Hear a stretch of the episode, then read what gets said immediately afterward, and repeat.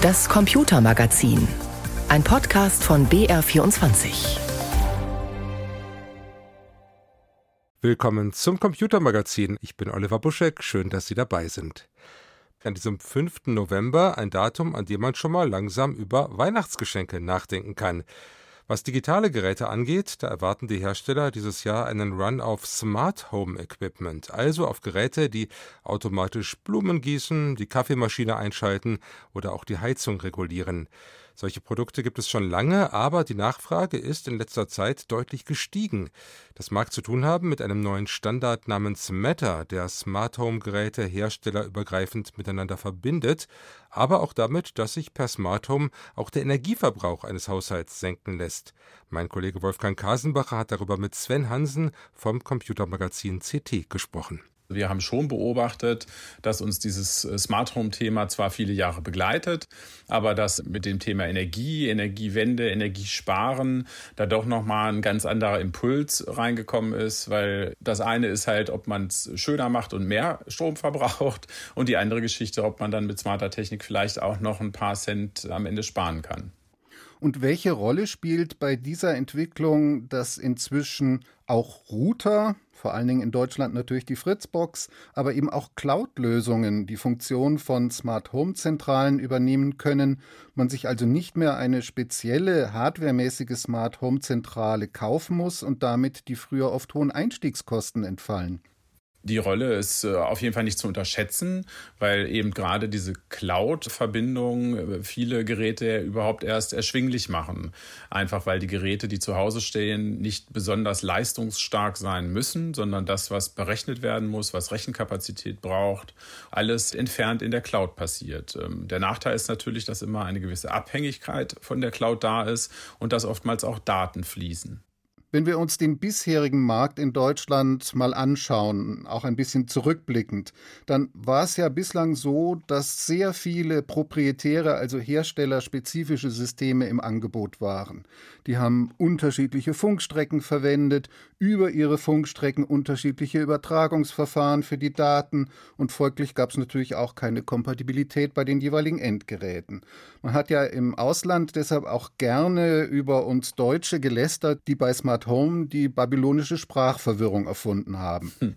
Was stimmt, in einigen Feldern war man in Deutschland schon sehr früh am Start. Gerade bei so Hausneubauten, Stichwort ist da KNX, also solche Systeme, die im Prinzip fest verkabelt wurden, wo man eben schon ganze Häuser versmartet hat.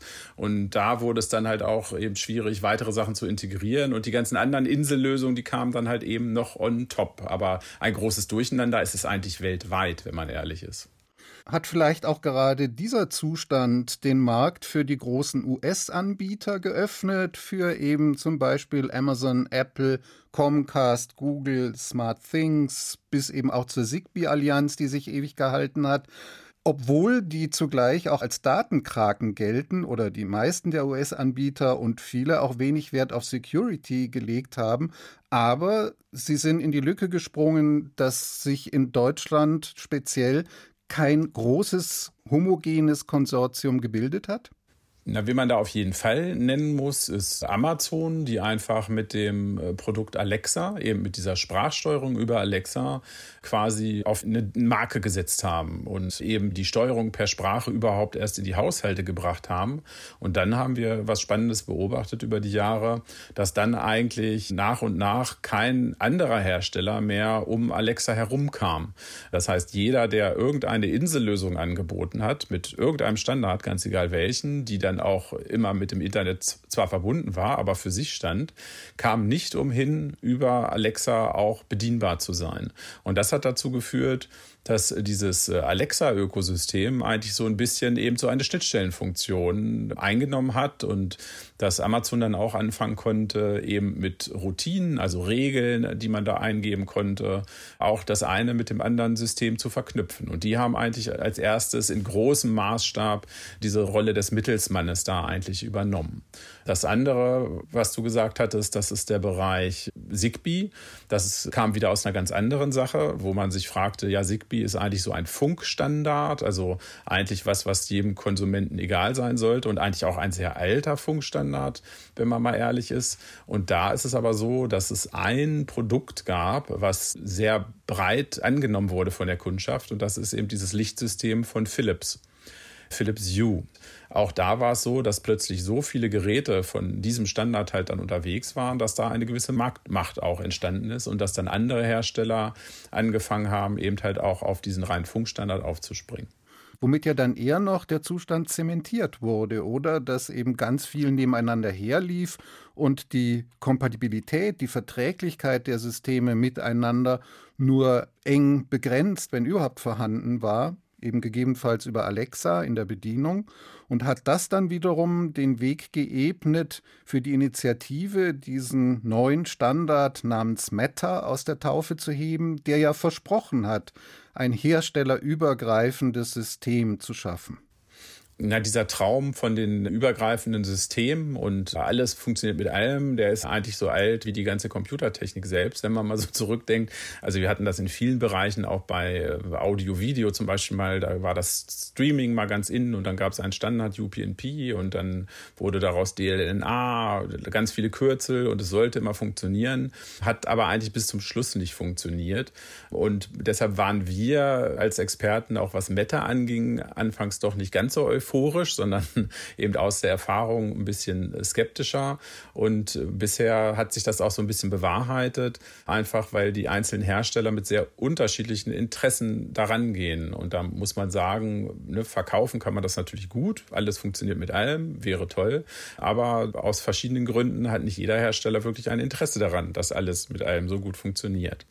Sind diese verschiedenen Gründe dann eben zum Beispiel, dass die US-amerikanischen Anbieter fast hätte ich gesagt, Gewinn um jeden Preis machen wollen und das eben gerade auch zu einem guten Teil über das Sammeln ja sehr intimer Daten, die anfallen, wenn man Sensoren in einer Wohnung hat, während die Deutschen doch eher konservativ gesagt haben, wir haben hier eine Datenschutzgrundverordnung, die ist im Übrigen Gesetz, die leitet sich aus der Verfassung sogar ab und daran wollen wir uns auch halten. An der Stelle würde ich jetzt noch nicht mal meinen, also gerade wenn wir über Meta und die großen amerikanischen äh, Konzerne, also jetzt Apple, Google, Amazon da sprechen, an der Stelle stehen, glaube ich, die Daten ausnahmsweise mal nicht unbedingt im Vordergrund.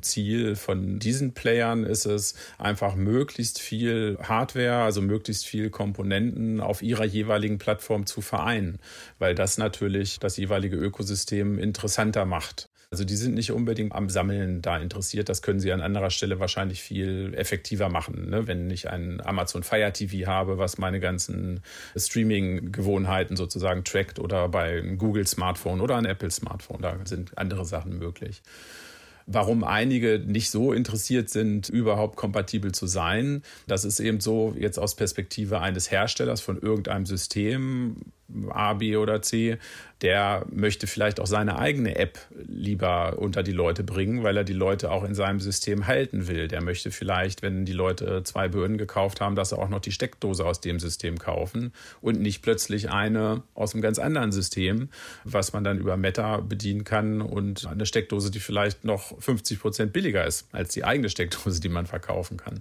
Das heißt, hier kann es immer wieder Gründe geben, weshalb der ein oder andere Hersteller doch nicht sich so stark in so einen Gesamtstandard integrieren möchte, einfach. Sind das denn jetzt Geburtsfehler sozusagen der Allianz oder des Standards namens Meta? Also ist das Gremium von vornherein so aufgesetzt, dass so viele Schlupflöcher für Einzelinteressen drin sind, dass es eigentlich vernünftigerweise gar nicht zu einem wirklichen Standard, zu einer wirklichen Plattform kommen kann? Oder sind wir einfach zu früh dran im Leben von Meta, müssen erst noch etwas mehr Geduld haben, weil das Ding gibt es ja noch nicht so lang? Also der einzige richtige Fehler, den ich wirklich sehe und auch massive Fehler, war, dass eben dieses Konsortium viel zu früh in viel PR und Werbung investiert hat. Und das war ja der Anfang vom Start von Meta, wo eben mit sehr viel Tamtam -Tam sehr viel versprochen wurde. Nämlich eben dort irgendwie, dass alles mit allem funktioniert und gefühlt dachte man, das wäre morgen. Und hat dann aber feststellen müssen, als dann auch so die ersten Produkte kamen, eigentlich funktionierte nichts, wie es funktionieren sollte. Und äh, teilweise noch weniger, als es vorher funktioniert hatte. Und der Schuss ist natürlich deutlich nach hinten losgegangen. Das heißt, da hätte man gut dran getan, das Ganze ein bisschen niedriger zu fahren, erstmal die Hausaufgaben zu machen, sich auch in Netzwerkpartys zu treffen und wirklich mal zu schauen, ne, wer hat welche Geräte und was geht denn und wo hängt es. Das hat man nicht gemacht. Das ist ein Fehler. Die andere Geschichte, inwieweit sich das konsolidiert, das bleibt aus unserer Sicht tatsächlich noch abzuwarten. Also ich halte das nicht für entschieden. Das kann auch gut sein, dass der ein oder andere Hersteller dann irgendwann auch die Lust an Meta verliert. Das wird wahrscheinlich nicht so aussehen, dass die dann eine große Ankündigung machen, wir machen kein Meta mehr. Aber man wird dann wahrscheinlich einfach feststellen, dass nicht das letzte Feature, was der Standard hergibt, dann auch wirklich unterstützt ist. Jetzt ein Beispiel ist ja immer die berühmte smarte Glühbirne. Ist es ja nicht mehr das berühmte smarte Leuchtmittel, was was man dann halt steuern kann. Man kann das halt so ansteuern, dass man das an- und ausmachen kann dann ist es auch schon per Meter steuerbar.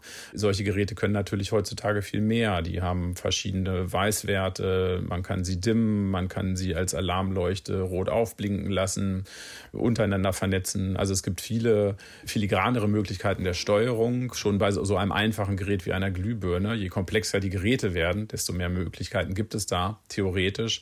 Aber das heißt nicht, dass die alle implementiert sein werden. Und da wird man sicherlich dran messen können, ob die Hersteller da wirklich Interesse haben, ihre Geräte da komplett freizugeben für den Standard.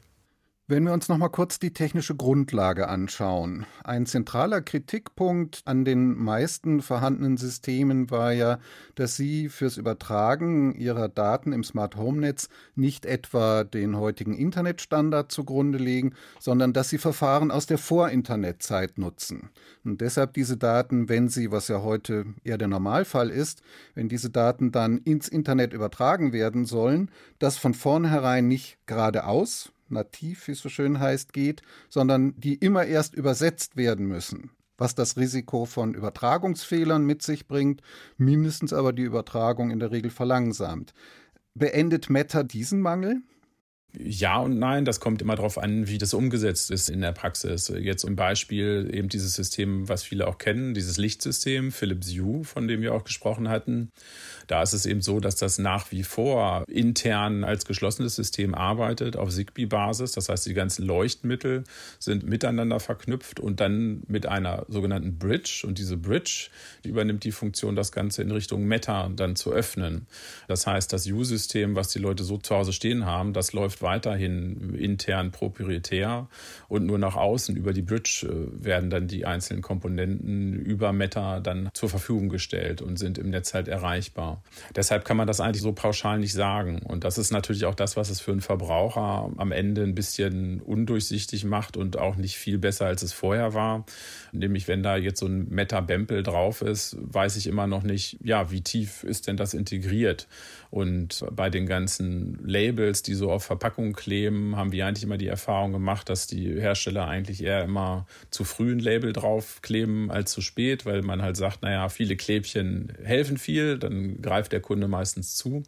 Aber gerade das führt eben dazu, dass die Sachen manchmal dann doch nicht so funktionieren, wie sie sollten, weil die Hersteller da einfach zu optimistisch rangegangen sind. Das heißt, die Smart Home Produkte oder Systeme werden dann jetzt eher zwiebelschalenmäßig designt und nur die äußerste Hülle, fast hätte ich gesagt, die man beim Zwiebel üblicherweise wegwirft, die besteht dann aus Meta oder wie? Ja, was man weggeworfen hat, das hat man schon vorher weggeworfen. Da ist dann diese glänzende Zwiebel. Aber das stimmt, das Äußere von der glänzenden Zwiebel, das sollte dann äh, quasi die Metaschicht sein.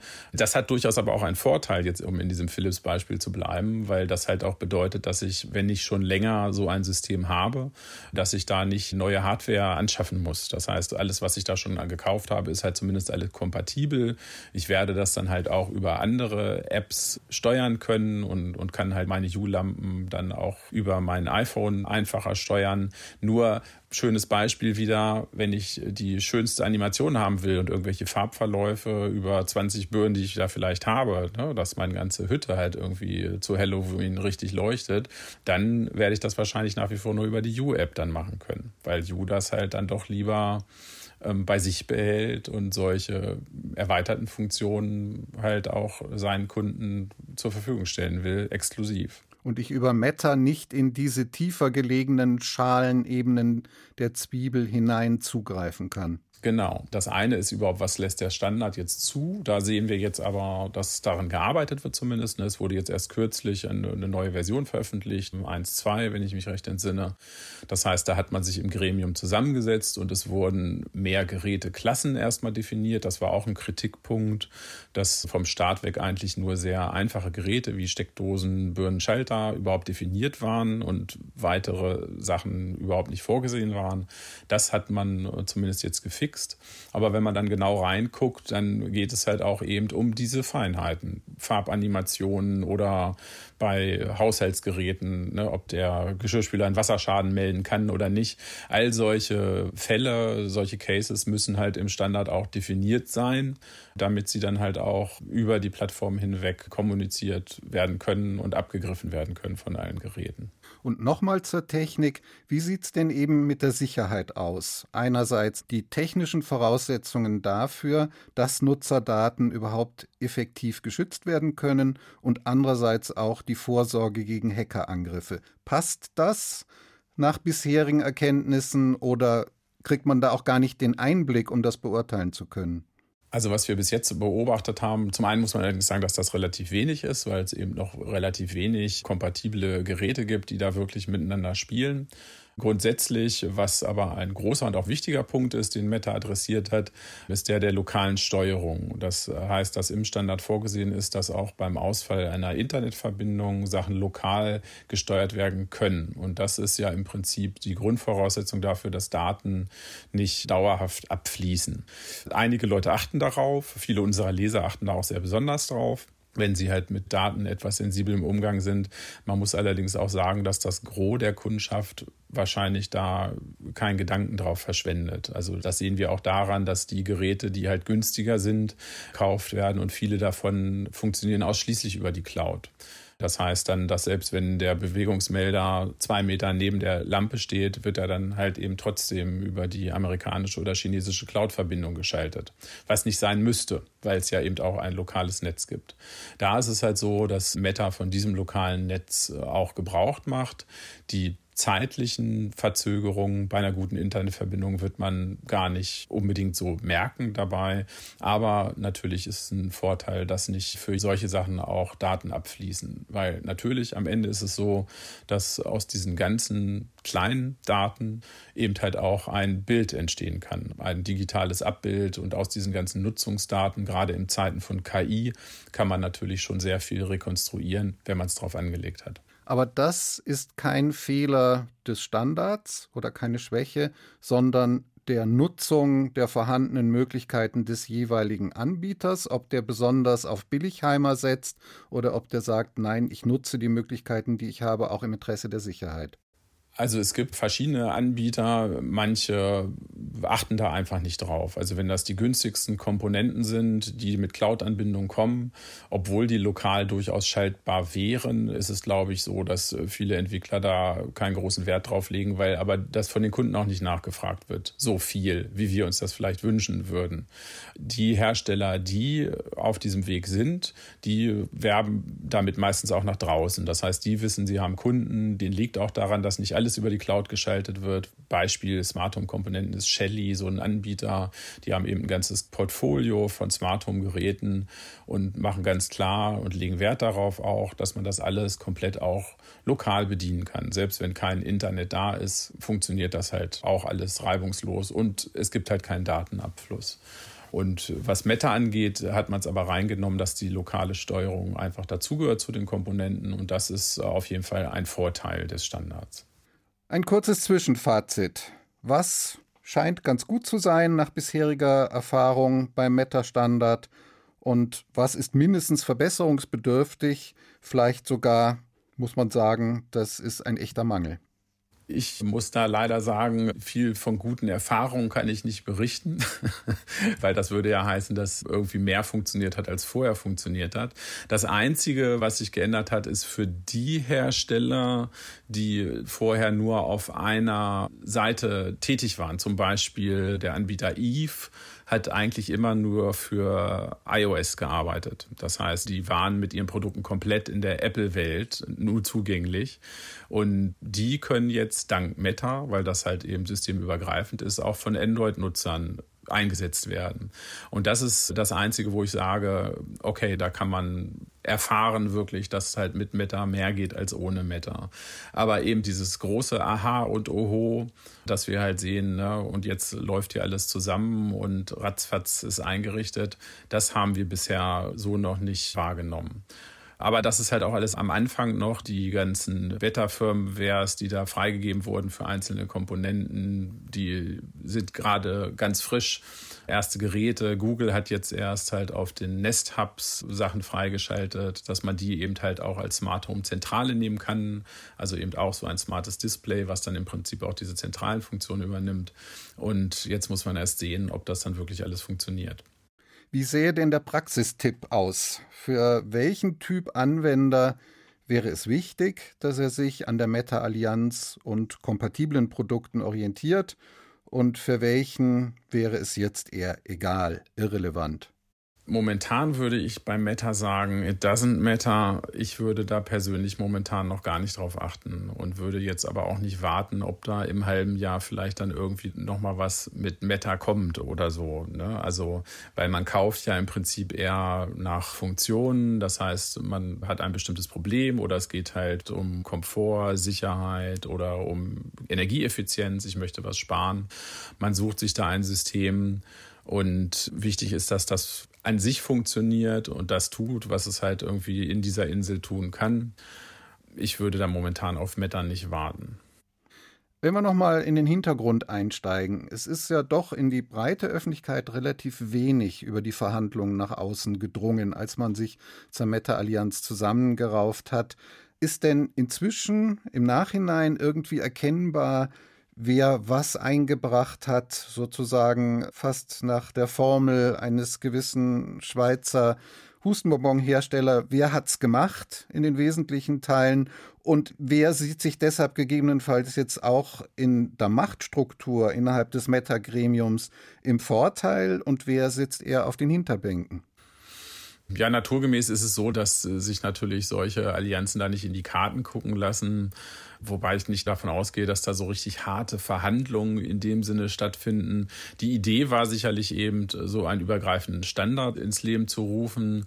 Als dann große Namen auch dahinter waren, war eigentlich klar, dass keiner wegbleiben wollte. Also man darf da auch nicht verwechseln. Nicht jeder, der da auf der Liste dann steht, macht unbedingt was. Bei vielen ist es auch so, wenn Apple, Google und Amazon sich zusammensetzen, natürlich müssen die anderen dann da reingehen und mindestens gucken, was passiert. Und der einzige Weg, sozusagen immer auf dem Stand zu sein und zu wissen, was dort geplant ist, ist halt einfach auch Teil dieser Allianz zu werden. Das muss aber noch nicht heißen, dass man sofort sein ganzes Portfolio umstellt. Ich kann mir vorstellen, dass einige gerade von den kleineren Teilnehmern da ein bisschen enttäuscht sind, auch von dem Tempo weil eben, was ich vorhin gesagt hatte, zum Beispiel dieser Google Nest Hub, also Google als großer Name natürlich in dieser Allianz, da hätte man sich gewünscht, dass die halt mit diesen Funktionen viel früher an den Start kommen, weil die natürlich als Zentrale eine ganz wichtige Rolle da spielen und eigentlich zeigen müssten, wie cool das ist, mit so einer App, nämlich der Google Home App, dann diese ganzen tollen Meta-Geräte zu bündeln. Und das ist so ein bisschen ausgeblieben. Das funktioniert jetzt technisch, aber wie toll das dann wirklich ist, das muss man dann überhaupt erst noch sehen. Und die anderen, so wie Philips, die gehen eher eigentlich in die andere Richtung. Das heißt, die haben nur gesagt, wir steuern gar nichts von diesen Meta-Sachen in unserer App, sondern wir stellen unsere Sachen nur zur Verfügung. Und dann können die anderen ja gucken, was sie damit machen. Und das ist dann natürlich eher so eine passive Rolle. Also ich könnte mir vorstellen, dass gerade von den kleineren Unternehmen ähm, einige doch ein bisschen enttäuscht sind, weil die da auch Manpower reingesetzt haben, ihre Produkte halt eben so auf den Stand gebracht haben, dass sie das alles unterstützen und so ein bisschen der Rückenwind von den Großen da fehlt. Und wenn wir mal einen Ausblick versuchen, ist erkennbar, wie sich das Gremium vielleicht weiterentwickelt und was wird dann gegebenenfalls aus den Anbietern, die jetzt erstmal nicht dabei sind? Können die das noch ändern oder kann man einfach auch später noch mit Updates von deren Produkten sagen, damit schließen die gegebenenfalls, wenn es spannender wird, für die noch auf? Also woran man darauf achten kann und achten sollte, ist sicherlich, wie der Standard eben weiterentwickelt wird oder ob an dem Standard eben noch aktiv gearbeitet wird. Das ist momentan der Fall mit dieser Version 1.2. Wenn man sich das mal genauer anguckt mit den Gerätekategorien, da bin ich fast sicher, dass eine große Autorenschaft auch von Samsung dabei ist, weil da auffällig viele Küchengeräte einfach auch drin sind und Samsung auch am Rande der IFA zum Beispiel sehr viel auch zum Thema Vernetzung und auch Meta gezeigt gezeigt hatte. Das heißt, der Standard wird natürlich entwickelt nach den Vorstellungen der jeweiligen Partner. Und wenn da jetzt ein großer Gerätehersteller ist, der weiß natürlich, was er will und der dreht den Standard natürlich in eine Richtung oder erweitert ihn halt in eine Richtung. Solange sowas immer noch passiert, ist Meta am Leben und wird daran auch gearbeitet. Das ist auf jeden Fall ein gutes Zeichen. Wenn es da mal irgendwie ein halbes Jahr oder ein Dreivierteljahr nichts mehr geben sollte, dann muss man sich vielleicht dann doch Sorgen machen, ob es das Logo dann in fünf Jahren noch so gibt. Das ist halt für die, die sich da richtig reingegeben haben, also wie halt äh, Eve zum Beispiel oder Ubisys ist auch so ein kleinerer Hersteller von Smart Home Komponenten, die aber eben mit sehr viel Energie auch in dieses Gremium reingegangen sind für die ist es dann natürlich schmerzhaft, weil sie halt einfach bezogen auf die Unternehmensgröße einfach sehr viel Entwicklungskapazität da reingesteckt haben, um ihre Produkte auf den Stand zu bringen, um Firmware neu zu schreiben. Und wenn dann so ein Standard halt dann nicht mehr weiter gepflegt wird, ist das für die natürlich schmerzhaft. Und andersherum, wer nicht dabei war, aber später vielleicht doch noch dazustoßen will? Na gut, das ist natürlich die Wette gewesen. Die können dann vielleicht noch aufholen. Das ist natürlich die Hoffnung von denen, die sehr früh auch als kleine Unternehmen in Meta sich aktiv eingebracht haben. Die erhoffen sich natürlich, dass der Standard fliegt und dass eben diese Zentralen von den großen Herstellern da sind, dass die Apps leuchten und dass sie natürlich ihre Produkte dann halt einfach besser verkaufen können, weil sie halt eben mit der Meta-Kompatibilität um die Ecke kommen und werben können. Das ist natürlich die Hoffnung.